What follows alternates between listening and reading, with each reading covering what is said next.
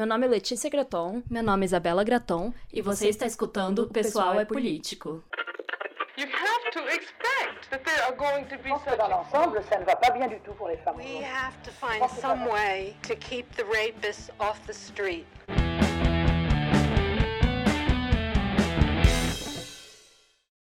Olá, sejam bem-vindas a mais um episódio do Pessoal é Político. Hoje nós vamos continuar aquela nossa discussão sobre a Síndrome de Estocolmo, né, e como ela pode ser utilizada para explicar as nossas relações com os homens na sociedade, né, discutindo o capítulo 4 do livro Amar para Sobreviver, que se chama O Gênero do Terror, a psicodinâmica da Síndrome de Estocolmo aplicada às mulheres enquanto grupo e às nossas relações com os homens enquanto grupo. E esse é um capítulo super interessante, a gente estava até conversando aqui um pouquinho antes, né, porque ele é super prático, assim. A autora vai listando, assim, ponto por ponto da dinâmica da Síndrome de Estocolmo clássica e vai falando como essa dinâmica está presente também nas relações entre os sexos. Pois é. Oi, gente. Sejam bem-vindas a mais um episódio do Pessoal é Político. E sim, a gente vai continuar falando sobre essa questão da Síndrome de Estocolmo social vivida pelas mulheres. E apesar de ser um título bem complexo, né? Esse aí que a Isabela falou que é o título do capítulo, que ele fala da psicodinâmica dinâmica da síndrome de Estocolmo aplicada às mulheres, ele é bem prático e ele é bem fácil de você ir lendo cada tópico, assim, e entendendo como que isso se encaixa nos relacionamentos, né? Sim. Então eu acho que isso faz com que seja um capítulo bem interessante mesmo, como a Isabela já comentou. E, inclusive, né, se você ainda não ouviu os episódios passados, a gente já começou a discutir bastante sobre esse conceito, então volta lá e ouve para não ficar perdida, né, se você não entender aí alguns dos alguma das palavras que a gente vai usar nesse episódio.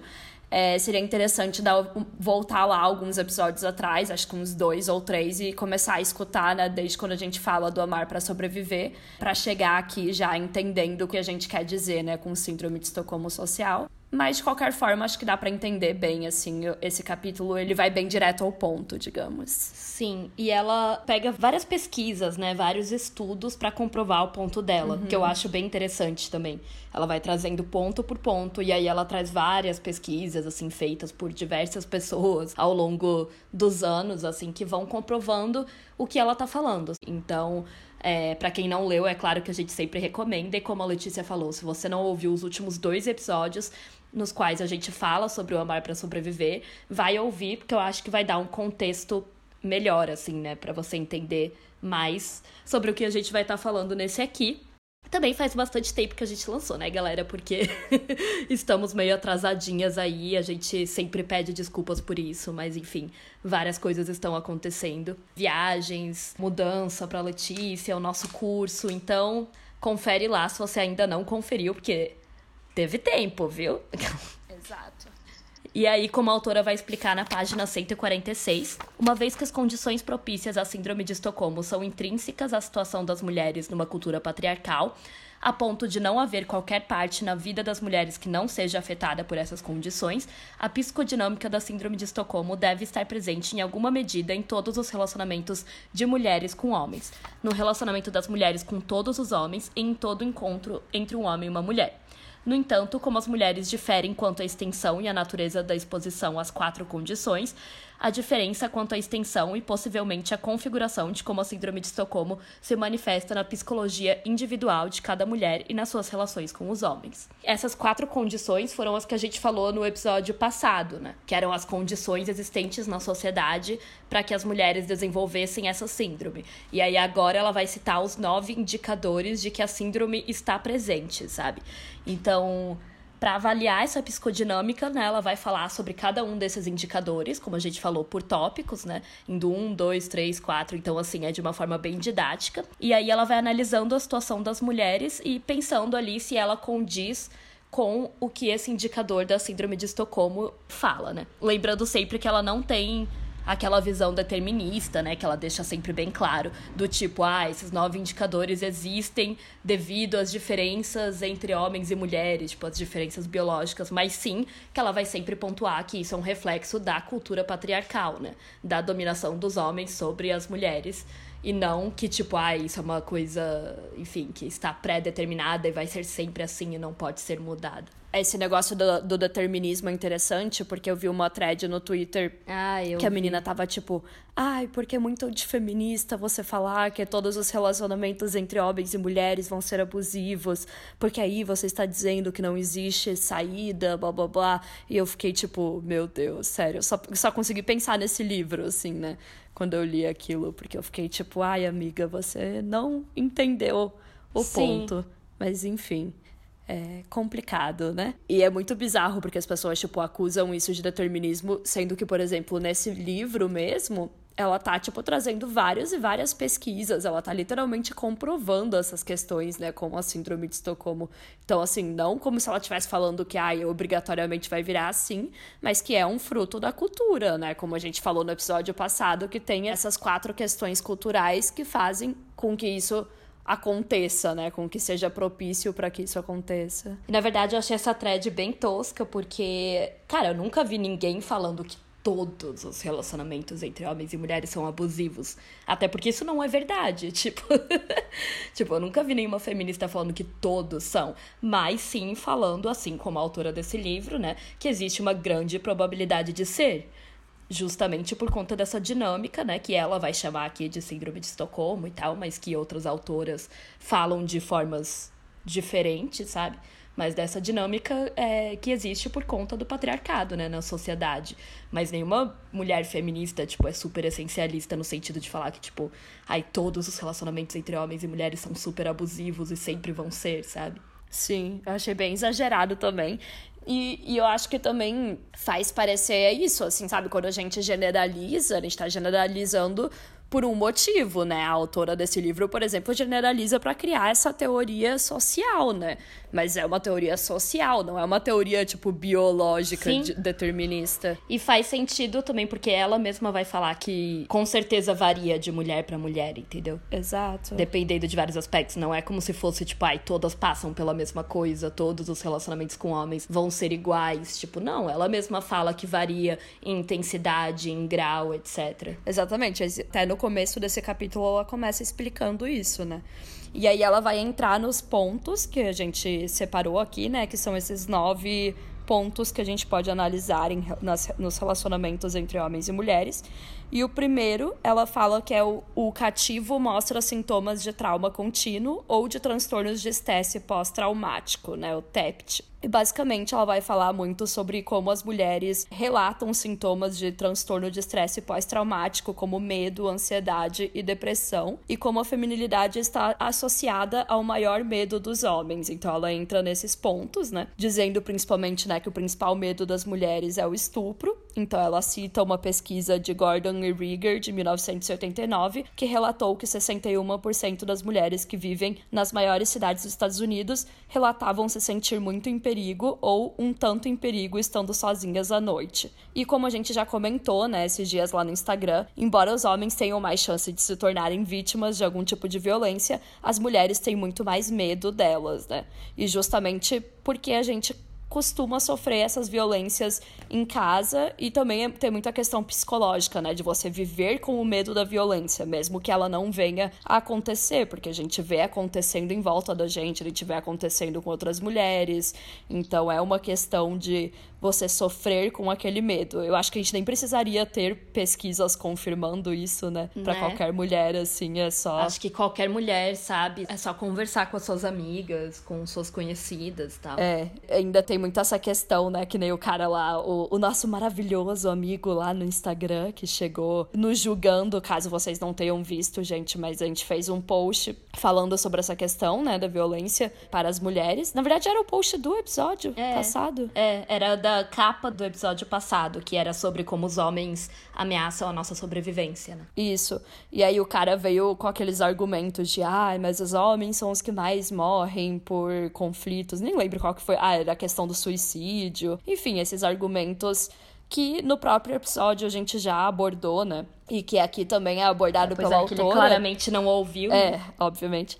E aqui é abordado pela autora mais pela questão do medo e de como isso faz com que as mulheres vivam nesse contínuo, né, de estresse pós-traumático, que é o você viver com esse medo, você viver sempre sabendo que alguma coisa pode acontecer com você e como que a gente reage a isso, né? É, e a gente falou muito sobre isso no episódio sobre medo e feminilidade também, né? Que era sobre o livro Complexo de Cinderela. A gente ressaltou bastante, assim, né? Como o medo é quase como se fosse intrínseco ao ser mulher, né? A feminilidade no nosso mundo, infelizmente. Todas as mulheres crescem sempre aprendendo a ter medo de tudo, né? Tipo, ai, não faz isso, não sai sozinha à noite, não faz tal coisa, não vai viajar sozinha, pipipipopopó, tudo isso, porque tudo dá medo, né? Parece que a gente não pode viver, não pode sair de casa, não pode fazer absolutamente nada, principalmente sozinhas, né? Porque sempre tem aquela vibe do tipo, ah, mas se você estiver acompanhada de alguém, principalmente um homem, né?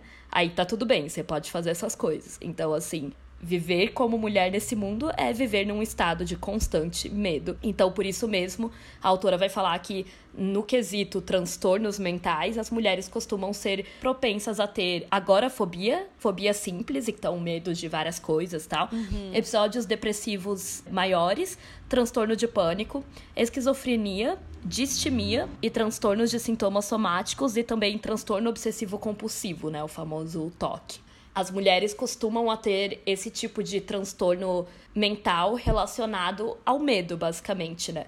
Por exemplo, o pânico, etc. E a depressão, né? Por justamente não saberem lidar com seus sentimentos de raiva e de tristeza, né? Me lembrou muito o complexo de Cinderela mesmo, porque ela Sim. fala muito das mulheres fóbicas, né? Exato. Porque a Colette Dolling, ela, ela é psicóloga, né? Se é. não me engano. E então ela tem essa parte onde ela fala muito sobre a questão psicológica das mulheres, né? Então tá muito relacionado ao resultado que é, né, você viver numa sociedade patriarcal uhum. estando sempre com medo. E aqui vocês já podem ver o quão conectados estão esses livros, né? Essas teorias que a gente sempre pontua, porque as duas autoras são psicólogas, né? Ou professora de psicologia, etc. Uhum. E as duas falam muito sobre esse lado do psicológico da mulher, né? É bem complicado, assim, porque às vezes a gente acha que essas coisas de transtornos mentais, tipo, ah, ter depressão, ansiedade, etc., é uma coisa, tipo, ah, é individual de cada pessoa. Mas não, né? Tipo, agora a gente tá no setembro amarelo, né? e uma coisa que as pessoas sempre pontuam é que, tipo, para você combater esses problemas de saúde mental, a gente tem que, né, combater as formas de opressão que existem no mundo. Porque pessoas que sofrem diversos tipos de opressão, racismo, machismo, enfim, com opressão de classe, etc., tendem a ter uma predisposição, né, a ter muitos mais esses transtornos por motivos óbvios, né, pessoal? A gente vive num mundo super hostil pra gente, né? Claro que tem um fator individual, por exemplo, o um fator genético, né, com relação à depressão, mas para além disso, também é uma questão social, sabe, que tem por trás.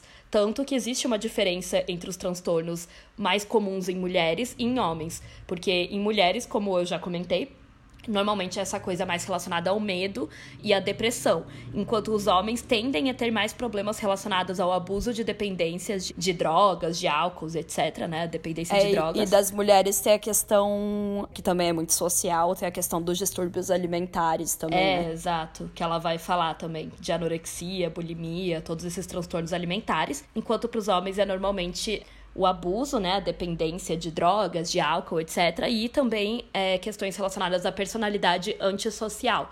E isso ela falando me lembrou muito daqueles caras que fazem os tiroteios nos Estados Unidos e tal, sabe? Uhum. Que muitas vezes eles falam, ai, mas ele tem algum transtorno, algum problema. É, mas por que será que homens normalmente têm esse tipo de transtorno, sabe? Também me lembra muito assim, em céu, né? Tá, é tudo a mesma coisa, mas enfim. É, é, ela fala bastante da questão de, tipo, quando mulheres têm problemas psicológicos, geralmente elas se machucam, né? Elas voltam é. mais pra, para elas, elas mesmas. mesmas. Enquanto os homens, por essa questão social, obviamente, por a gente viver no patriarcado e tudo mais, levam mais para tipo, vou fazer alguma coisa contra esse grupo que eu acho que é o responsável pelo meu problema psicológico. Então, é, essa é a lógica do incel, né? Porque assim. Sim toda a lógica do incel, e aí eu recomendo muito que vocês leiam o Direito ao Sexo, gente, que é um livro muito bom. Não vou lembrar o nome da autora agora, é uma autora palestina, mas É um livro muito bom, eu li esse ano. E ela tem artigos falando sobre essa questão. E assim, né, gente, essa questão do incel, que é o celibatário involuntário, é tipo assim, também tem mulher que é celibatária involuntária, também tem mulher que é fora do padrão, também tem mulher que tem problemas psicológicos. Mas elas não saem por aí atirando nas pessoas, pois né? É. Na grande maior parte das vezes. E é muito engraçado como as pessoas não percebem essa questão social dos problemas psicológicos, porque quando você olha, por exemplo, anorexia e bulimia, distúrbios alimentares no geral, por que será, né, que, sei lá, 90% das pessoas que têm isso são mulheres? Não sei se é 90, tipo, a grande maior parte. É, é a grande maioria. A não ser que tivesse alguma explicação cromossômica, que a gente sabe que não tem, né? Então a gente sabe hoje em dia que isso é muito um comportamento social. Tem sempre um componente social aí, sabe? É bem bizarro, né? Se parar pra pensar que até mesmo nessa questão de transtornos mentais, a socialização impacta, sabe? É isso, porque que as mulheres normalmente elas têm esse tipo de transtorno que é mais voltado para dentro, né, para elas mesmas, enquanto os homens têm um tipo de transtorno que normalmente machuca mais os outros também, sabe? Sim. Então é uma coisa que a autora vai comentar, que é uma coisa meio egoísta também dos homens, sabe? E é uma tendência a ter esse tipo de transtorno que é mais voltado para machucar os outros e não eles mesmos. Ou pelo menos assim, eles descontam nos outros também, né? Que é o que a Letícia tá falando. De virar em céu, de fazer um tiroteio. Por exemplo, tem muito homem que se mata, mas também antes disso agride a mulher e os filhos, tá ligado? Ou mata junto, Aí né? mata. É, mata junto, né? Tipo, mata a mulher, mata os filhos e aí no fim se mata também, sabe? Então, assim, a gente não pode não abordar a questão de gênero e as questões sociais, de socialização e tal, quando a gente tá falando dessas questões de transtornos psicológicos, sabe? Porque tá tudo relacionado, né?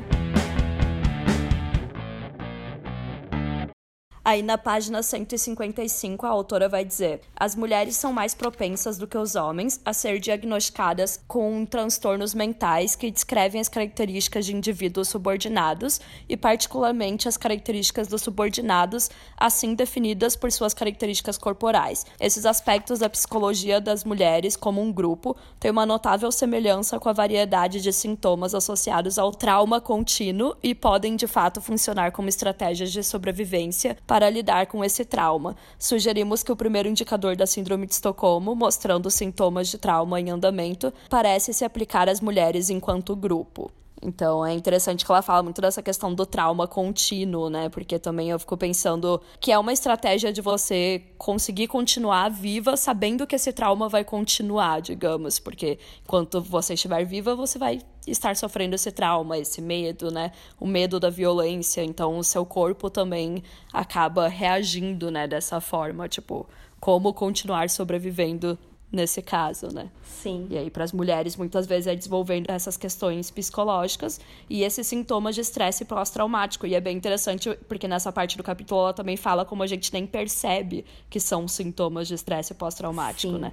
Porque eles estão tão alinhados com o que é ser mulher, com a feminilidade no geral, que é que nem a gente falou no complexo de Cinderela, sabe? A gente acha normal, por exemplo, ter medo de tudo, não viver alguma coisa, se podar, né? Falar, ai, não, não vou para tal lugar, não vou fazer tal viagem, não sei o que lá, porque eu sou mulher. E aí a gente nem acha que isso é estranho, a gente não acha que isso é um sintoma de algo que tá errado, digamos. A gente só continua vivendo a nossa vida porque a gente acha que isso é normal. Por exemplo, anorexia e bulimia, né? Que também são problemas de saúde mental, né? Enfim, as pessoas acham que é normal, né? Mulher, tipo, morrer de fome porque ela tem que se adequar àquele padrão de beleza. Nossa, nem me falha. Isso no, no livro da Janet McCurdy, isso me incomoda. Cara, ela começa com 11 anos, gente, a desenvolver É bizarro, anorexia. é bizarro. A escrita dela é muito boa, né? Explicando e tal. E eu fiquei muito agoniada de estar Sim. na cabeça de uma pessoa que tá vivendo aquilo. Mas é bem isso, assim, cara, ela começa com 11 anos, junto com a própria mãe, sabe? E é 100% naturalizado, porque fazer dieta é tão normal, né? Tipo, ah, toda mulher tem que estar fazendo dieta pra perder não sei quantos quilos, sabe?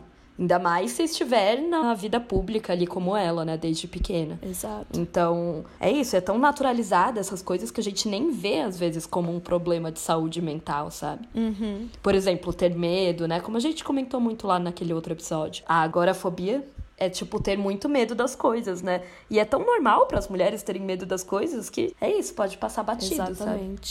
E aí, pro segundo indicador, né, ela vai falar sobre como o cativo se afeiçoa ao captor de forma bidirecional. E aí ela entra na questão do amor romântico, né, entre homens e mulheres, que é um assunto que nós já abordamos muito, muito aqui no podcast, né, nas outras temporadas, falando do segundo sexo, falando sobre como o amor e os relacionamentos é muito diferente, né, para os homens e para as mulheres. E aqui a autora vai pontuar isso de novo, né, porque desde pequena nós recebemos várias mensagens da mídia em contos de fadas, em filmes, em séries, em desenhos e tudo mais, que indicam né, que a nossa sexualidade é controlada pelos homens e que a gente tem que estar sempre disponível e buscando e tal um relacionamento afetivo e sexual com eles, que eles vão nos dar amor, erotismo e tudo que a gente está buscando, né? Porque se torna assim o objetivo principal da vida das mulheres, né, das meninas desde pequenas. Então essas histórias reforçam esses estereótipos sobre mulheres e sobre homens e nos fazem também associar muitas vezes o amor com violência, né? Porque elas não nos ensinam sobre como manter um relacionamento saudável e duradouro, né? Que é o ponto que a autora vai trazer, que eu acho bem interessante. Que a maioria, por exemplo, das comédias românticas, dos livros de romance, etc., eles estão focados na parte da conquista, né? Uhum. De como conquistar um homem, tipo, ou o contrário, né? De como o homem vai conquistar a mulher, vai galantear, etc. E normalmente, por exemplo, se você pensar num conto de fadas, ele acaba no Viveram Felizes para Sempre. Ele não te ensina a manter um relacionamento de anos com uma pessoa de uma forma saudável, sabe? É porque não tem graça. Né? Exato, né? tipo, não tem graça. pra mídia, assim, ser realista nesse ponto. É, só tem graça se for a parte da conquista, até o casal ficar junto. Depois disso, ah, não tem mais graça. Acabou o filme, entendeu? Verdade. Acabou o filme, acabou o desenho. Tipo assim, claro que existem séries, por exemplo, com personagens que estão há anos juntos, mas, tipo, é mais raro você ver isso e principalmente você vê uma dinâmica saudável, né, de relacionamentos heterossexuais uhum. na mídia. Então, normalmente é aquela coisa, mesmo que seja um homem e uma mulher, é tipo, ah, eles têm vários problemas, tipo, ah, sei lá, sabe, ficam indo e voltando, tipo Ross e Rachel, tipo Blair e Chuck, sabe? Sim. E a gente falou muito no nosso episódio sobre amor, né? No episódio que a gente fez da temporada passada, né? Que era da Simone de Beauvoir, que já é bem interessante. Eu achei essa parte do capítulo, eu achei bem parecida com o que a Simone fala nessa questão do amor acabar sendo uma questão tão ruim para as mulheres, né, no geral, assim. Aí aqui ela traz essa perspectiva de ser você se afeiçoar ao captor, né, de forma bidirecional, que é tipo você estar mais afeiçoada, você estar sempre conquistando aquilo e não necessariamente o contrário acontecer, né, digamos. Que é o que a gente sabe, né? As mulheres sempre têm esse peso, né, nas nossas costas da gente ter que manter o relacionamento, da gente ter que consertar tudo, às vezes tem que consertar o próprio homem, né? Fazer com que ele goste da gente, né? Então, às vezes o homem tem que nos conquistar, mas é a gente que tem que, tipo, seduzir e blá blá blá. Sempre cai nas costas das mulheres, sabe? Toda essa questão da formação do casal, sabe? Dessa parte da conquista, etc. Por mais que seja tipo, ah, no tradicional é o homem que tem que conquistar a mulher, tem que ser cavalheiro e blá blá blá, mas é a mulher que tem que estar tá ali, né, bonita, submissa, etc, para ser conquistada. Então, ela vai falar muito sobre como é extremamente desigual e sobre como todas essas mensagens que a gente vai recebendo desde pequena são compatíveis, né, com a síndrome de Estocolmo, como ela diz na página 160. As mensagens direcionadas às mulheres são compatíveis com a dinâmica da Síndrome de Estocolmo, nas quais as vítimas cuidam das necessidades emocionais do agressor. A teoria social da Síndrome de Estocolmo sugere que as mulheres são mais propensas a colocar os interesses, sentimentos e necessidades dos homens antes dos nossos quando nossa sobrevivência depende da boa vontade dos homens. Quanto mais as mulheres forem dependentes dos homens durante um determinado período da história, maior a possibilidade de mostrarmos esses comportamentos altruístas. Ou seja, né, a gente que fica responsável por tudo ali, principalmente o trabalho emocional, né, de um relacionamento, justamente porque assim como na síndrome de Estocolmo, a gente tem que deixar o cara feliz, né? Exato. A gente tem que cuidar das necessidades deles. Nossa, para mim essa parte que ela fala de você cuidar das necessidades emocionais, assim, isso descreve tanto os relacionamentos entre mulheres e homens, aquela questão das mulheres estarem sempre cansadas porque elas que têm que, por exemplo, puxar as conversas difíceis, Sim. cuidar quando o cara tá mal, descobrir se ele tá bem ou se ele tá mal, basicamente ler a mente do cara, né, para se adaptar para saber o que fazer, sabe? Tem que fazer tudo, né, no relacionamento. Exatamente, isso sempre cair em cima da gente, mesmo que não seja de uma forma proposital, sabe? Quando você começa a perceber isso, sabe? Como você sempre tem que deixar a outra pessoa confortável, pensar nas necessidades dela, que é que ela vai chamar de comportamentos altruístas, né? Eu nunca tinha visto alguém dizer isso como um sintoma da síndrome de Estocolmo, mas faz muito sentido. Né? Porque é aquilo que ela faz a, a, correlação com os reféns, né, no banco, deles sempre terem que ficar cuidando, tipo, ah, as pessoas que estão ali ameaçando a minha vida, elas estão felizes, elas estão bem, eu tenho que deixá-las felizes, sabe? O que, que eu tenho que fazer para que elas não fiquem bravas e, e me violentem, né? Então eu sempre vou querer agradar elas, digamos. E como a gente sabe, né, a violência ela tá presente em diversos relacionamentos heterossexuais na vida real, e muita gente acha isso normal, né, desde a violência psicológica mais sutil, digamos, até violência física e sexual de fato. E isso vem justamente da gente ser ensinadas desde pequenas que a gente precisa se relacionar com homens e que o amor de um homem é o que a gente precisa conquistar e que a violência significa amor, né, de certa forma. Então, ah, ele bate em você porque ele gosta de você, enfim todas essas coisas. E várias pesquisas mostram como homens e mulheres veem o amor e os relacionamentos amorosos de formas bem diferentes. E aí a autora ela vai citar inúmeros estudos que mostram como essas visões diversas são consistentes com a síndrome de Estocolmo social, né? Como as mulheres enxergam violência como amor e são responsáveis pelo clima emocional do relacionamento. E os homens levam mais em conta a aparência física na hora de se relacionar, enquanto as mulheres são mais estimuladas a buscar o amor. Então é aquela questão de é muito clássico você ver, né, uma mulher que às vezes é muito bonita com um cara que não é tão bonito também, né? E isso porque a gente é, é ensinada a buscar. Porque os homens valorizam bem mais isso. Né? Exatamente, porque a gente é ensinada a buscar, digamos, o amor dessa forma mais idealizada e não necessariamente olhar só para aparência física. Eu sei que todo mundo olha para aparência física, mas eu acho que para mulheres acaba tendo mais aquela coisa do tipo, ah, é ok, ele não é tão bonito, mas compensa porque sei lá, ele é gente boa, sabe? Essas coisas coisa assim. Aí a gente vai lá e dá chance pra um é. feio, né? Exato. Isso tudo tá relacionado com essa forma diferente, né, de olhar para relacionamentos de homens e mulheres, que de novo a gente falou muito no episódio da temporada passada, da temporada pois 3. É. Então, recomendo que vocês ouçam. E um outro ponto que a autora vai, vai trazer, bem interessante, né, é como a vítima ela se afeiçoa ao lado bom do agressor, né? Que é como a gente acaba se afeiçoando ao lado dos homens que a gente acha bonzinho, legal, que nos protege. E para explicar isso, ela fala que as mulheres fazem uma coisa chamada clivagem que é separar os homens em duas categorias. Tem os homens que são malvados, perigosos e tal, né? Que são os estupradores, né? Os caras que são violentos, etc. E tem os homens bonzinhos, que seriam os que a gente conhece, que são nossos amigos, nossos namorados, maridos, etc. E a gente acredita que esses homens vão nos proteger daqueles outros ali. O que é muito bizarro, porque a gente, tipo, acredita que um homem vai nos proteger do outro homem, coloca eles, né, compartimentaliza nessas duas categorias, como se eles fossem pessoas completamente distintas, sabe? E isso a gente vê muito quando, por exemplo, sai um exposed, né, que o tal homem foi violento, abusou da ex-namorada, sei lá o que, e as pessoas falam: "Nossa, mas ele é tão legal, ele é um amigo tão querido, não sei que lá. Como que ele pode fazer isso?" Porque a gente coloca as pessoas nessas duas categorias, daí a gente não entende que as pessoas podem ser as duas coisas, sabe? Um homem pode ser extremamente violento com a mulher dele em casa, mas com os amigos ele é o melhor amigo do mundo. No trabalho ele é o cara mais legal, conversa com todo mundo, é super extrovertido, é super gente boa, sabe? Não é uma coisa tipo, ah, o cara que é violento e abusivo é um monstro, sabe? Pois é. Mas essa compartimentalização é necessária para que a gente possa funcionar na sociedade e se relacionar com os homens, né? Porque se a gente andasse por aí enxergando todos eles como violentos, agressivos, enfim, agressores em potencial, a gente não se relacionaria com nenhum deles, né? Então, mesmo que de forma inconsciente a gente faz essa clivagem, essa separação, que acaba nos impedindo de reconhecer que, na verdade, os homens são todos ao mesmo tempo os dois.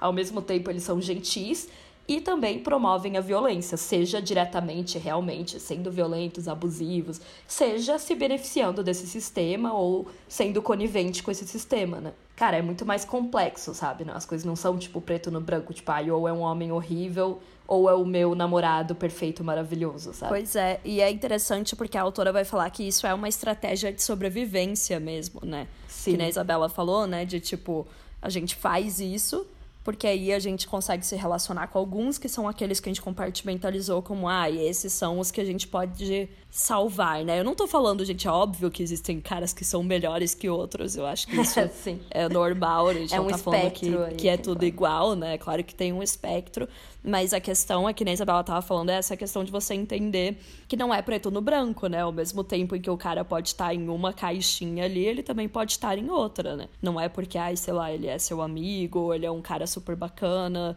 da faculdade ou do seu trabalho, blá blá blá, que ele não pode também ser, por exemplo, o abusador de uma outra mulher, né? Que daí a gente também sempre pensa em só como ele nos trata, mas não necessariamente como ele trata outras pessoas. E a autora vai falar que isso faz com que a gente consiga, né, se apaixonar pelos homens, mesmo morrendo de medo deles. E aí é interessante também, porque aí esses que são bonzinhos, a gente acha que eles vão, tipo, nos proteger dos que são maus, entende? Só que, na verdade, os dois se beneficiam da mesma coisa, né? Os bonzinhos também se beneficiam de existir os maus, digamos. E é muito engraçado porque a gente é tipo, não, o homem vai nos proteger. Hum, mas de quem ele tá nos protegendo, né? é, tipo, exatamente. de outros homens. Tem uma parte desse capítulo que ela fala bem isso, né? Que ela resume numa frase de uma escritora, eu acho que é aquela zoa isso, né? Assim, ah, o cara vai te proteger, mas de quem ele está te protegendo? Hum. De outros como ele, né? Exato. E é bem bizarro, né? Porque se você parar pra pensar, os homens realmente protegem as mulheres por serem propriedade deles, justamente porque eles sabem o quão violentos eles são, sabe? É porque ele sabe no nível que os homens chegam, sabe? Porque ele também faz isso. Exato. Ele também é um homem. Ou ele poderia fazer isso, né? Talvez. Ou ele poderia fazer se ele não faz porque ele é decente. Que também é o mínimo, né? E aí ela fala, né, que isso é porque a gente acredita que ao dar amor e carinho, a gente vai conseguir controlar esses homens e fazer com que eles nos protejam dos outros. E aí na página 165 ela vai explicar: o vínculo das mulheres com os homens pode ser uma tentativa de curar a ferida criada pela opressão masculina, assim como uma tentativa de interromper essa opressão através do amor.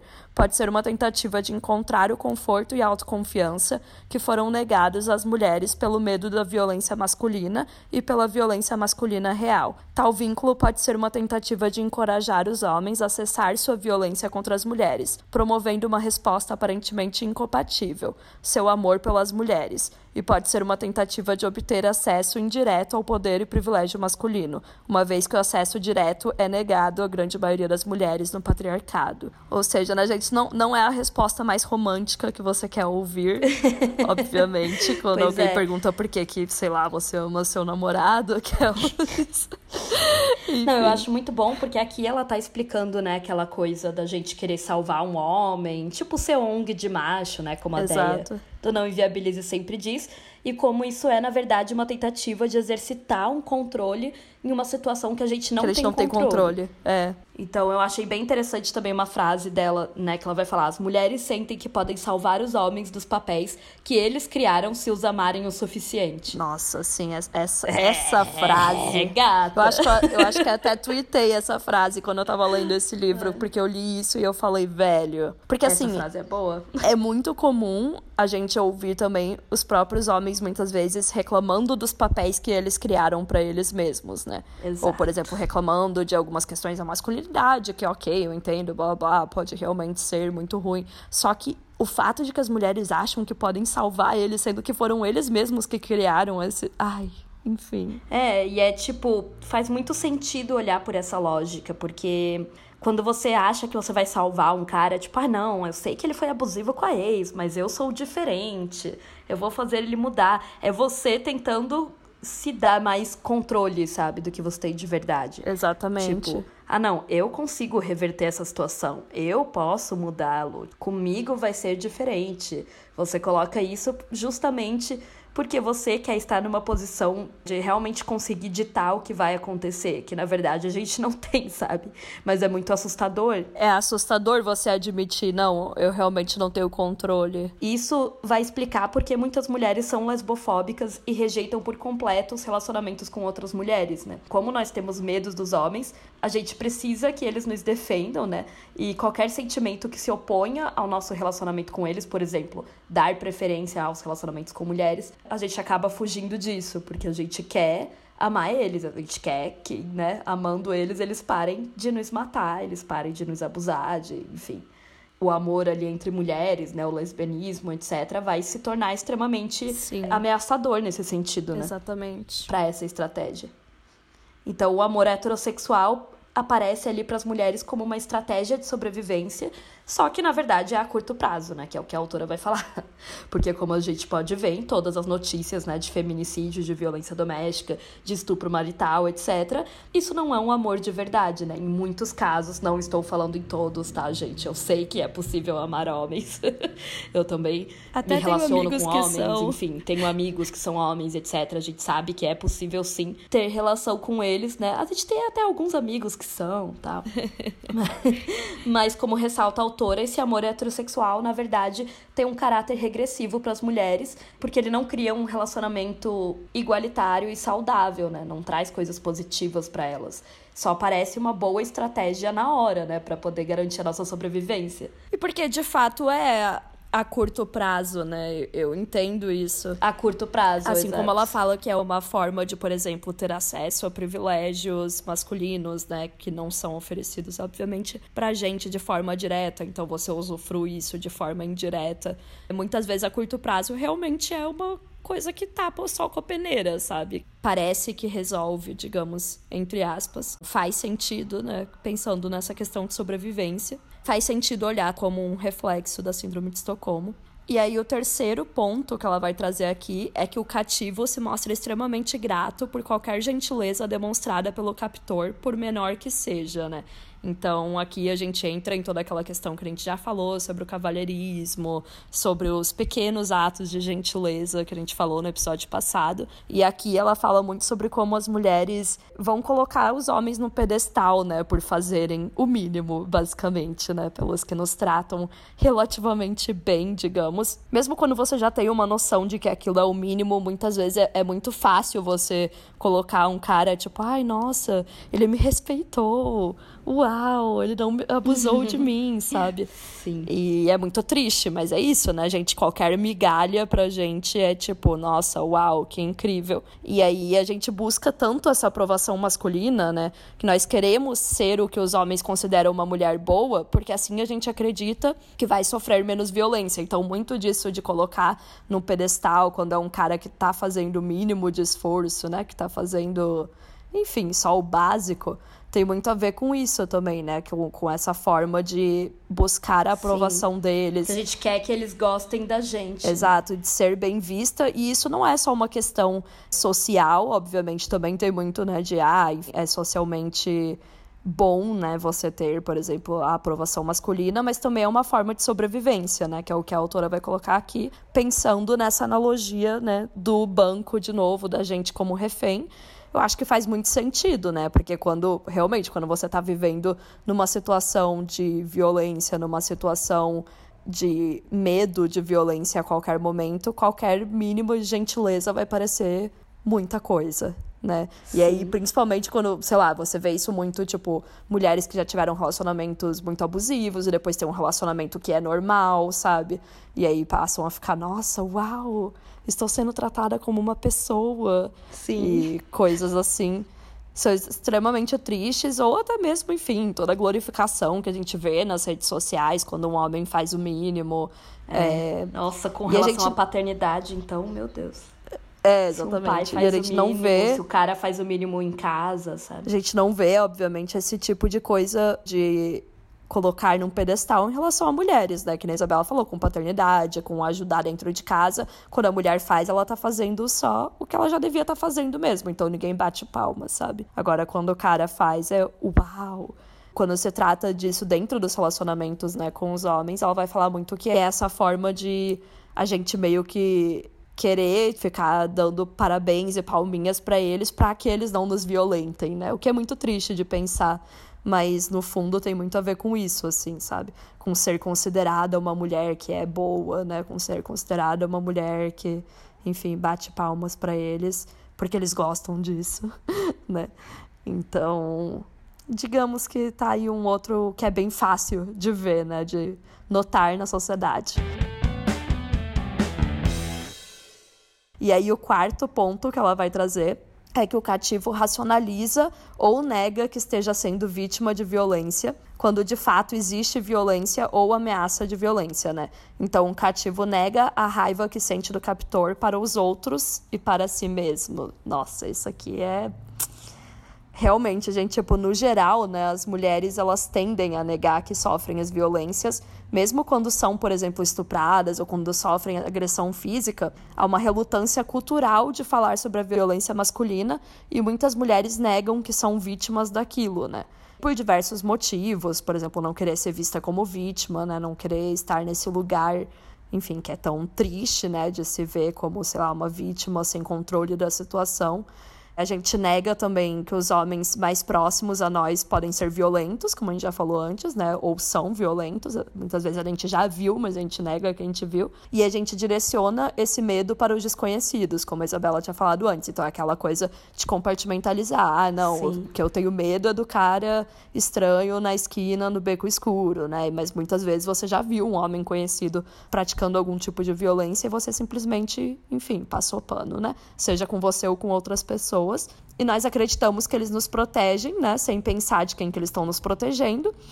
E por isso mesmo nós também acabamos culpabilizando as vítimas pelas violências que elas sofrem. Sim. E essa culpabilização nos ajuda a ignorar que nós também podemos ser vítimas amanhã. E isso, na verdade, é um reflexo do quanto nós nos sentimos ameaçadas. E aí, se a gente coloca a culpa na vítima, tipo, ai, não, mas é porque ela tava com roupa X, ah, é porque ela fez isso, é porque ela se. Enfim, eu lembrei muito dos comentários lá no vídeo, né, da menina. Ai, sim, que eu comentei lá até nos stories do Instagram um sim. dia. Que tem um caso, né, de uma menina que foi assassinada por um cara, que ela tava viajando e tal, e ela conheceu ele, e eles foram sair, tipo, date do Tinder.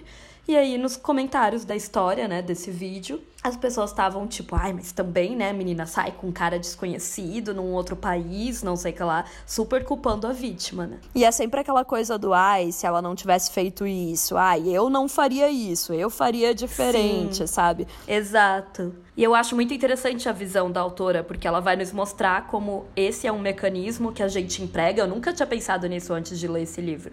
Esse é um mecanismo que a gente emprega para que a gente se distancie daquela mulher e finja que a gente tem certo controle sobre, tá ligado? Exatamente. Não, eu nunca sairia com um cara que eu acabei de conhecer no Tinder, lá na Nova Zelândia, sei lá, acho que era aí que ela tava, sei lá. E a gente se coloca nessa posição do tipo, ah, eu sou diferente, então eu não vou virar vítima como essa mulher. Quando na verdade a gente sabe que todas nós podemos ser vítimas a qualquer momento. Mas isso é uma forma da gente continuar vivendo, sabe? Sim, porque encarar essa realidade de que todas podem ser vítimas em qualquer momento é muito difícil, né, para muitas mulheres. E aqui a gente não tá justificando, né, gente, a, as mulheres que culpam as vítimas. Isso é horrível, isso é violento. É, isso é, é cruel. cruel. E, enfim, nunca justificaria esse comportamento. Mas é interessante analisar ele porque, cara, não faz sentido. Tipo, não faz sentido a gente ficar contra as, nós mesmos, sabe? Quando a gente ouve essas histórias, ao invés de reconhecer quem realmente é o culpado. E isso é muito triste, né? Toda vez que você vê uma história é, que sai na mídia, enfim, sobre feminicídio, sobre violência contra a mulher, sempre tem as mulheres que ficam basicamente do lado do cara, né? Por mais que elas não considerem isso, elas ficam culpando a vítima. Sim. Como a Isabela falou, essa falsa noção de que elas teriam controle caso algo acontecesse com elas, ou sei lá, com alguém que elas conhecem. Muitas vezes a gente vê isso no relacionamento entre mães e filhas, né? Do porque, sei lá, mães são extremamente controladoras ou não deixam a filha sair com uma roupa X ou Y, porque elas realmente acham que estão fazendo aquilo para proteger, né? Sim. Que é muito triste. E é isso, assim, não passando pano para as mulheres que fazem isso, tá? Porque a gente sabe que é horrível. Mas é uma estratégia, né, de você tentar se diferenciar dessa mulher para colocar como se, ah, eu sou mais inteligente do que isso, então eu não vou ser uma vítima. Mas no fundo, no fundo, todas sabemos que podemos ser amanhã, sabe? É bem cruel, mas é uma forma da gente tentar fingir que tem mais controle do que a gente tem de verdade, sabe? Tanto que as mulheres conservadoras fazem isso muito, né? Sim. Tipo, ah, não, não é comigo, não, é só porque essas mulheres que ficam saindo por aí, dando para qualquer, sabe, e culpam a própria mulher e não querem ver a própria realidade, que é bem triste também. Exatamente. E aí, além dessa racionalização e negação da violência, um outro ponto bem interessante que a autora vai trazer é a negação da raiva que a gente sente. Essa é uma parte muito boa do livro também, né? Cara, acho que todas nós sabemos como é, né? Negar os nossos próprios sentimentos e principalmente negar a raiva. Raiva é um sentimento que é considerado, assim, muito masculino, né? A gente considera que ah, é normal o homem ficar com raiva e expressar essa raiva. É, Agora, expressar, eu não, diria, né? pelo menos, né? O sentir, eu acho que até pode ser considerado de todo mundo, mas o expressar e também o que a gente considera agressividade é muito diferente, né, para cada gênero. É. Agora, as mulheres não podem expressar essa raiva, porque se a gente expressa, a gente fica como maluca, como histérica, enfim. Se a gente for trazer a questão de raça, então, mulheres negras, pior ainda.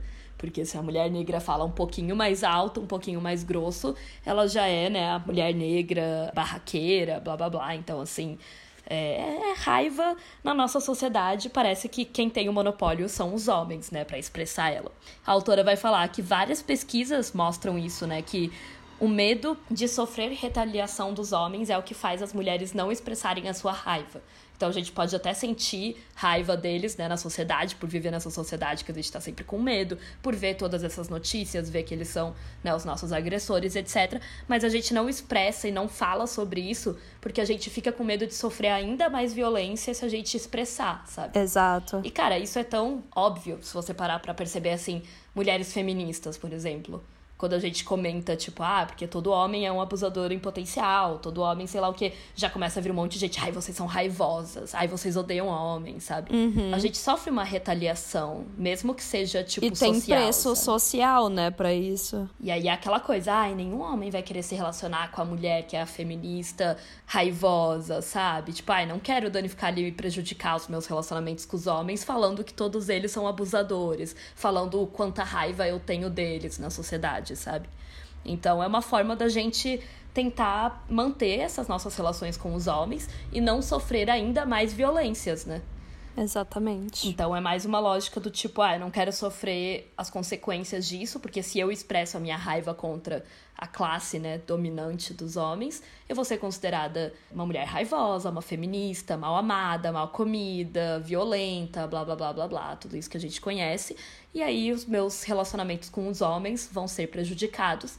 E como a gente já, né, passou aqui minutos comentando, a relação com os homens é importante para nossa sobrevivência. Então a gente não quer minar essa estratégia de sobrevivência, sabe? Exatamente. A autora coloca é, se a gente não expressa essa nossa raiva contra eles, né? Para onde que a gente direciona? A gente reprime, a gente deixa tudo, né, guardado ou a gente direciona para outro lugar, né? Então ela vai falar que nós principalmente ou reprimimos e colocamos isso contra nós mesmas, ou então contra outras mulheres e crianças, né? Que são pessoas que, enfim, não estão nessa posição de superioridade. Então é mais fácil a gente transmitir para essas outras pessoas a raiva, direcionar essa raiva, que seria para os homens, né?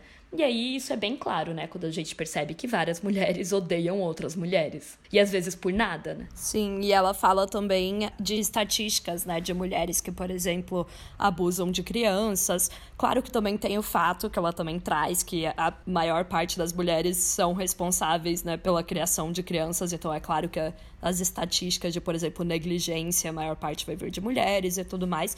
Mas é interessante pensar, e é triste, claro, que a gente acaba, tipo, descontando nas pessoas que são as únicas que a gente pode descontar, digamos, né? Que são as pessoas uhum. em mais desvantagem social. Então, também, por exemplo, em mulheres que estão em mais desvantagem, seja porque, sei lá, tem outra raça, ou são de outra classe que você, ou em crianças, né? Que são pessoas indefesas na sociedade. Eu ia falar isso também, que ou a gente expressa contra nós mesmas, ou contra outras mulheres no geral, ou também contra pessoas, né, que a gente oprime de alguma forma, por outras questões, tipo de raça ou classe, sabe? É, isso é muito triste. Pessoas que de certa forma estão abaixo de nós, torna isso mais fácil de expressar raiva. Por exemplo, tem várias mulheres que são homofóbicas, né?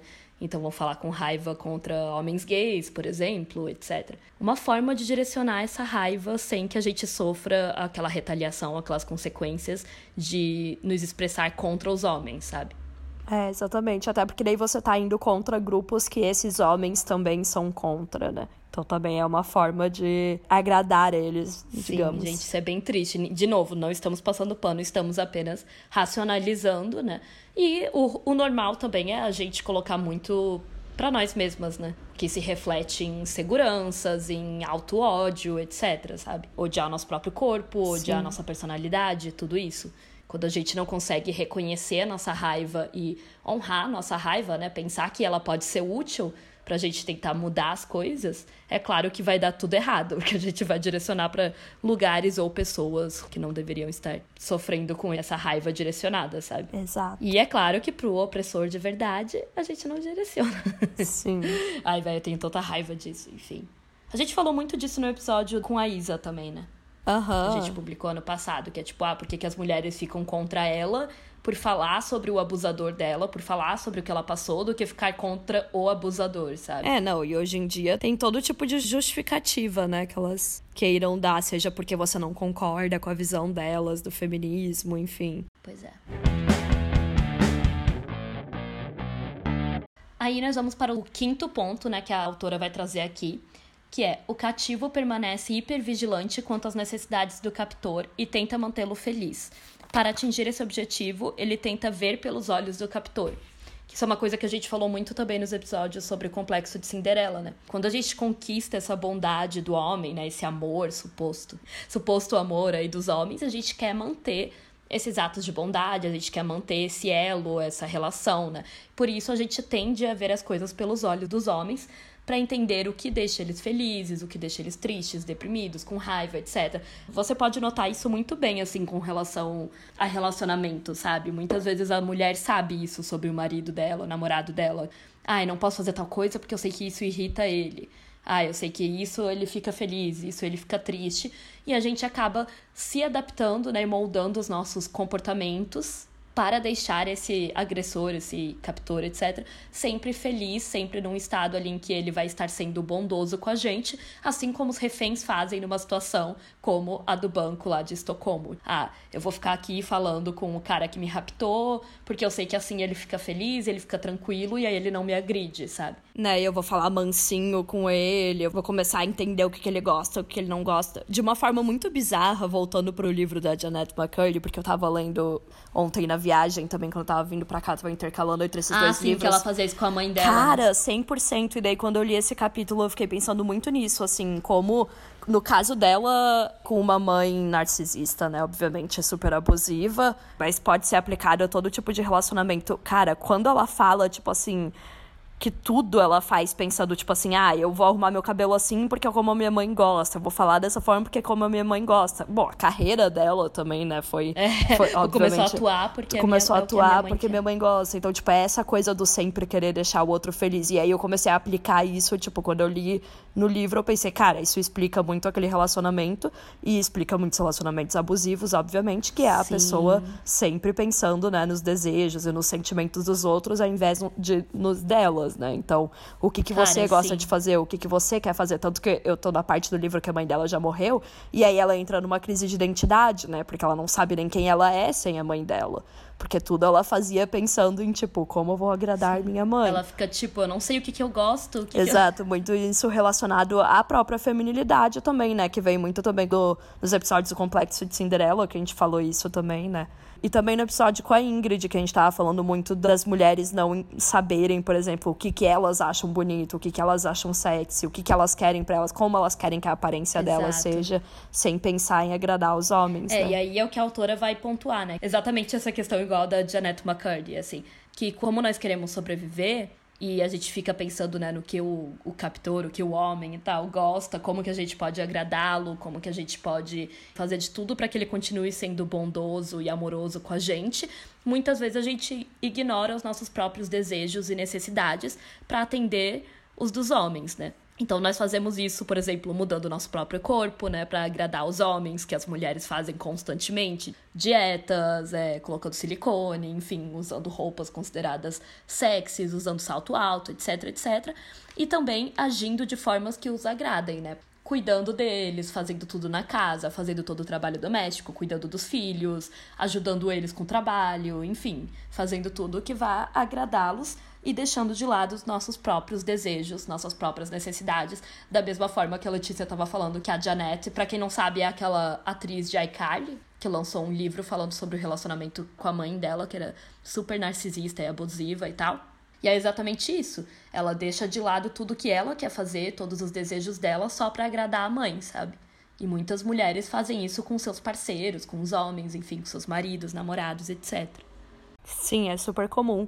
E aí, justamente por colocarmos as necessidades deles na frente das nossas, é que a gente sempre acha que eles estão irritados por culpa nossa, que é você se culpar pela reação do outro, pelos sentimentos do outro. E aí a autora na página 190 vai falar, né? Quando os homens ficam irritados, nós assumimos que fizemos algo de errado, da mesma forma que as vítimas de abuso infantil acham que sofreram maus tratos porque se comportaram mal.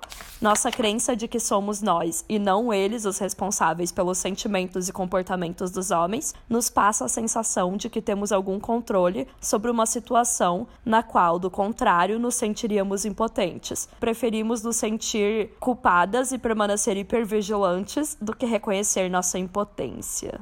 Sim.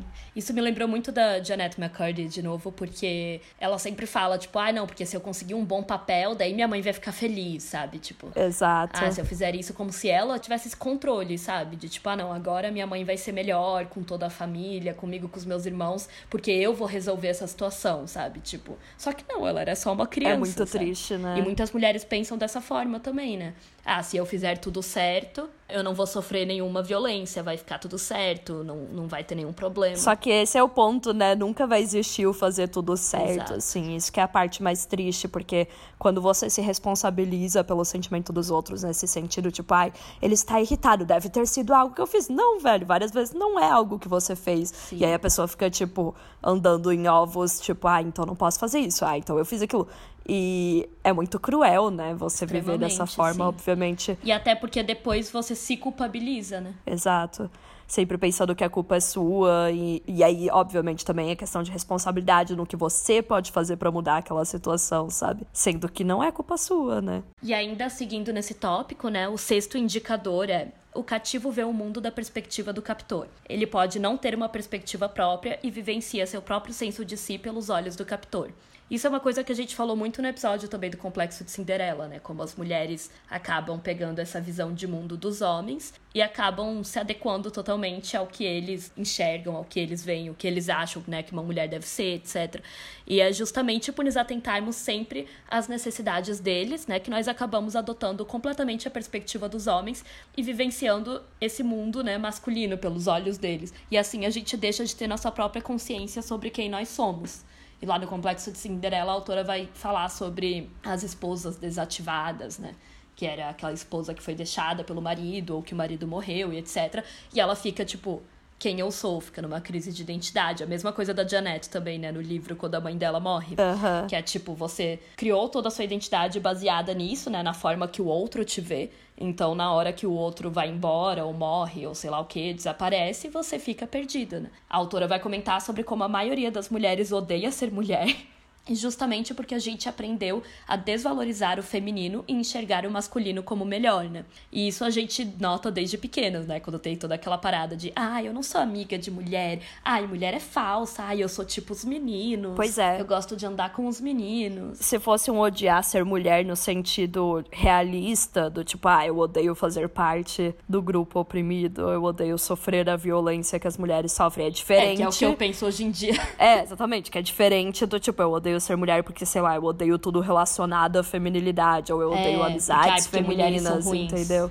Isso é muito diferente, né? Sim, eu acho bem interessante porque ela fala que esse ódio à feminilidade pode ser uma arma bem interessante, bem importante ali pra gente se conscientizar, né, e lutar contra o patriarcado, que não é um ódio ao ser mulher, mas sim é um ódio do tipo o que os homens inventaram que uma mulher é, entendeu? Exatamente. Afinal de contas, a feminilidade é uma ferramenta de opressão. Mas geralmente não vem com essa consciência, né? Exato. Se a gente tiver essa consciência e poder dizer, tipo, cara, eu odeio a feminilidade porque foram os homens que construíram isso, isso é artificial, etc., não é quem eu sou, tudo bem. Mas se for voltada pro tipo, ah, eu odeio ser mulher porque ser mulher é ruim, feminilidade é muito pior, masculinidade é muito melhor, aí não é a mesma coisa, né? Não é Sim. uma ideia revolucionária. Eu acho que a gente até já falou, a gente já deve ter falado. O que eu acho foda desse discurso é que, por exemplo, Claro que as mulheres ficam, ai, ai, tudo que é feminino é pior e masculino é melhor. Daí isso também é errado. Só que daí hoje em dia também tem muito discurso contrário. É o né? contrário. É, então vamos abraçar a feminilidade. Tipo assim, ai, então vou ser super feminina, ai, eu só uso rosa. Como é que é? Aí tem aquelas coisas do TikTok, tipo, ai, the bimbo, né? Aquela coisa, tipo, ai, porque eu sou uma vadia ai, mesmo. A essência e a. Como é que é? a energia feminina, tipo, ai, gente, também ai, não, nem né? me fale. amor de. E aí eu acho que isso, essa também não é a solução, sabe? Porque era isso que a Isabela tá falando. Uma coisa Exato. seria se, por exemplo, a gente usasse esse ódio da feminilidade pra dizer, não, realmente, porque a feminilidade é opressiva com as mulheres, né? Os rituais da feminilidade, todas as coisas que a gente problematiza aqui, que vocês já sabem. Mas não é isso que acontece, né? Na prática, a gente vê ou são meninas muito jovens que odeiam qualquer coisa relacionada a mulheres, que também é uma mensagem muito triste de auto-ódio, né? Querendo ou não, estão odiando as coisas que a sociedade diz que é pra elas. E ao invés delas verem, tipo, ah, isso aí é errado, mas isso é errado porque feminilidade não é isso, porque ser mulher não é isso, isso é o que inventaram sobre o que é ser mulher, elas vão pro lado do, ah, porque a gente é inferior, sabe? É, a realidade é que uma coisa é você falar, cara, eu não gosto de ser mulher porque eu não preciso dessas coisas chamada feminilidade, né? Tudo isso que envolve a feminilidade para ser mulher. Outra coisa é ficar tipo, ai não, eu quero ser um homem porque feminino é ruim. Como se mulheres tivessem que ser femininas, entendeu? Ela fala até né, dessas transgressoras de gênero, né? Que ela fala sobre. É, que isso só é revolucionário se ela adota uma visão do tipo estou transgredindo o gênero porque realmente a feminilidade é artificial, mas eu sou sim uma mulher, sabe? Pois é, e aí ela vai falar, né, que outros fatores que mostram também como nós adotamos a visão masculina sobre as mulheres são o ódio que sentimos do nosso próprio corpo e a nossa preferência por ter filhos homens e as expectativas mais baixas que a gente tem para as mulheres, principalmente no mercado de trabalho. Por mais que a gente sabe que é geralmente o homem que quer ter filho homem, na verdade as próprias mulheres também preferem, né, ter filhos homens. Ela até mostra pesquisas que mostram isso, achei bem interessante. E aí ela fala, né, que a verdade é que adotar uma perspectiva feminina é muito difícil em um mundo comandado por homens, quando nós queremos agradá-los para sobreviver. O que faz muito sentido, né? Porque a gente tá sempre querendo agradar eles. E o que que agrada mais eles do que a gente adotar a perspectiva deles, não é mesmo? Exato. Aí na página 199 ela vai falar: a maioria das mulheres não internaliza a perspectiva feminina porque ela não é a perspectiva dos homens. Naturalmente, os homens são extremamente críticos à perspectiva feminina e as mulheres que a adotam. Muitas mulheres também são. À medida que nós mulheres tentamos ajudar outras mulheres e nós mesmas a encontrar nossas próprias perspectivas, é importante que a adoção da perspectiva masculina não seja vista como uma deficiência, mas como uma estratégia de sobrevivência compreensível das mulheres. Que é tipo, não culpabilize as mulheres por adotar essa visão de mundo, sabe? É a forma que elas encontraram de sobreviver. E é bem triste, mas é real, é muito difícil você ir contra, né, todos esses pensamentos hegemônicos, né, da sociedade, que são os pensamentos, a visão dos homens, né, sobre o que as mulheres são, enfim, tudo isso. Então é bem desafiador mesmo, você ir contra é bem difícil. E mesmo que não seja para relacionamentos, porque é claro que, por exemplo, lésbicas são super odiadas, mas só de você ser uma mulher que, tipo, prioriza outras mulheres, que prioriza o relacionamento com mulheres, as amizades com mulheres, consome só coisas de mulheres, tipo, isso já te coloca numa categoria que os homens não gostam, né? Exato. Porque você não tá adotando a perspectiva deles e é muito difícil não adotar a perspectiva deles porque é a perspectiva hegemônica, né, gente? O sétimo indicador, então, vai ser o cativo vê os captores como heróis e os que tentam libertá-los como vilões. Ele vê o captor como seu protetor. Que é algo que a gente falou bastante, né, no primeiro episódio sobre a síndrome de Estocolmo. Quando acontece essa coisa, né, de manter reféns em um assalto, etc., as próprias pessoas, né, que foram raptadas passam a ver a polícia com olhos negativos e passam a ver os captores com olhos positivos, né? E isso acontece muito se a gente pensar na analogia, né? Quando uma mulher tá num relacionamento abusivo e ela vê as pessoas, tipo familiares, amigas e tal, que querem tirar ela desse relacionamento como os verdadeiros vilões, né? Isso é super comum. Assim como os reféns passam a confiar, né, nos seus captores, muito mais do que na polícia, muitas mulheres ficam do lado dos homens e rejeitam as outras mulheres, como a gente já falou aqui, né? E as mulheres lésbicas e o feminismo. Isso explica porque muitas mulheres são contra o movimento feminista. É um movimento que é para melhorar a vida delas, para emancipá-las, para conquistar a libertação para elas. Mas a gente fica do lado dos homens porque a gente adota a perspectiva deles, né? E acaba vendo eles como os heróis e as pessoas que vão contra como as vilãs, né? Então isso explica por que muitas mulheres são antifeministas, porque muitas mulheres são lesbofóbicas e até, né, acreditam, enfim, mitos prejudiciais sobre mulheres lésbicas ou sobre mulheres feministas, etc.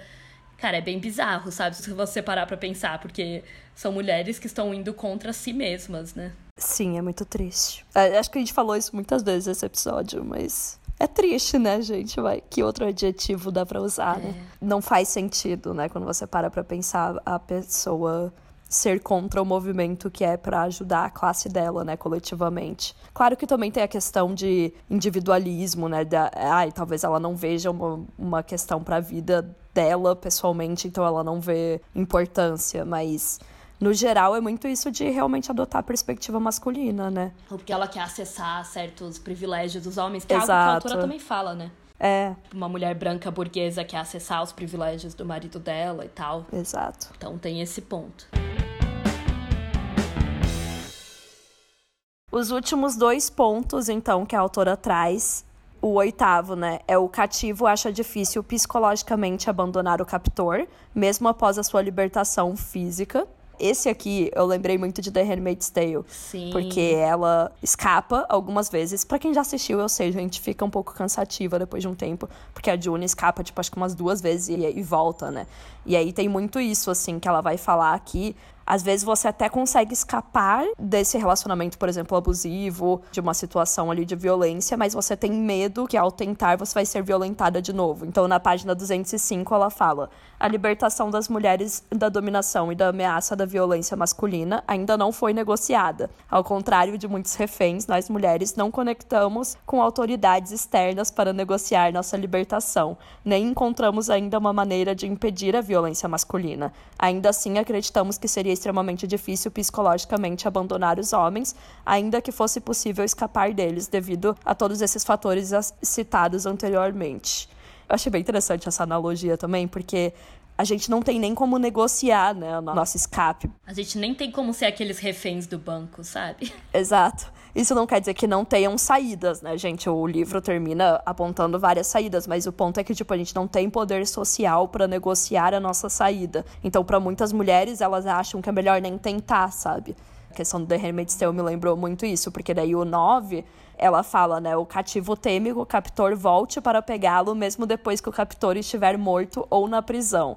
Ela ou ele teme ter pensamentos desleais sobre o captor por medo da retaliação. Então é sempre aquele medo de tipo, ah, eu escapei uma vez, ele pode voltar e me pegar. Que é o que muita mulher que saiu de relacionamento abusivo tem, né? Exatamente, mesmo que muitas vezes ele já esteja morto ou na prisão. A gente sabe que prisão não vou nem considerar aqui, né, gente? Porque sempre sai também, o cara sempre sai, não dá em nada e não é a solução, a gente sabe. Então é super normal que as mulheres tenham medo. Tipo, ah, ok, o cara tá na prisão, mas ele vai ficar, tipo, dois anos depois já vai sair mas mesmo morto, sabe? E aí é interessante que ela traz essa questão dos pensamentos desleais, porque para muitas mulheres só de pensar, por exemplo, em ir contra o cara ela já acha que isso vai ser errado, sabe? Exato. E de novo, né, a gente volta para a questão do adotar a perspectiva masculina. Então, Sim. faz muito sentido, né? Esses dois últimos indicadores, ele ela tá só imaginando, né? Porque, como ela falou, nós não alcançamos nossa liberdade, né? A gente não se libertou dos homens. Então não tem como saber, mas ela tá presumindo que seria assim, né? Que mesmo que a gente conseguisse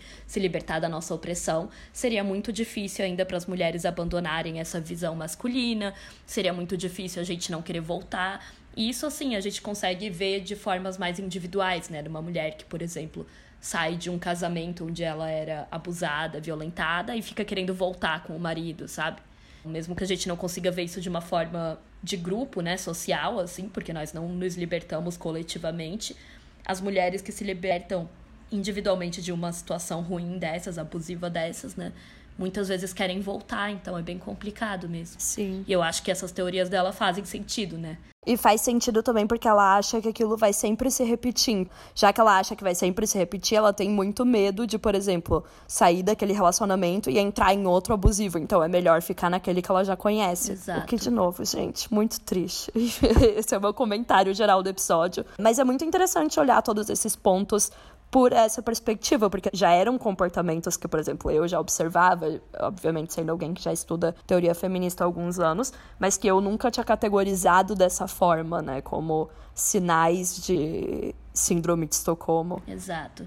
E aí a conclusão da autora, né, depois de trazer todos esses nove pontos, é justamente que esses nove indicadores da síndrome de Estocolmo refletem a psicologia da mulher, né? O que comprova que, enquanto grupo, nós exibimos indícios de estarmos sofrendo com a síndrome de Estocolmo social nas relações com os homens, enquanto grupo também, né? Então, todos esses estudos, essas pesquisas que ela traz nesse capítulo acabam comprovando um pouco a teoria dela, né? Uhul! Então. Divertido! Que yay. interessante, que legal! Né, ela basicamente está falando sim, nós temos uma psicologia que é como se nós estivéssemos a hora toda sendo ali reféns num banco e os homens fossem os nossos captores. E é interessante mesmo, porque de fato comprova o ponto. No outro capítulo, ah, essa aqui é minha teoria. Daí você, nossa, foda. Daí depois ela vai trazendo, tipo, não tem como você terminar de ler e não concordar que a teoria dela é verdadeira, sabe? Ela convence muito.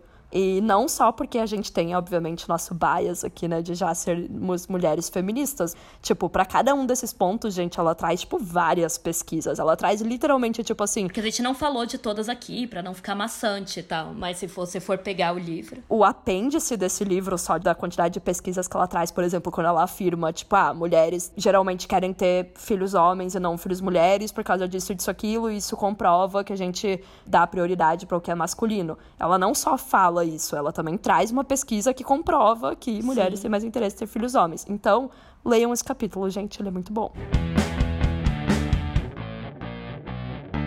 É isso, eu espero que vocês tenham gostado, né, desse capítulo. Ele não foi tão pesado quanto o anterior, porque É, porque o outro era mais assim, violência, violência, violência. ela descrevia violências e aqui é mais tipo pontos que comprovam, né, essa síndrome de Estocolmo. Mas eu espero que tenha ajudado a entender esse capítulo e que tenha feito você ir ler O Amar para Sobreviver, que é um livro tão incrível que a gente tá, obviamente, sempre recomendando aqui, Sim. da editora Cassandra. Então compre a sua.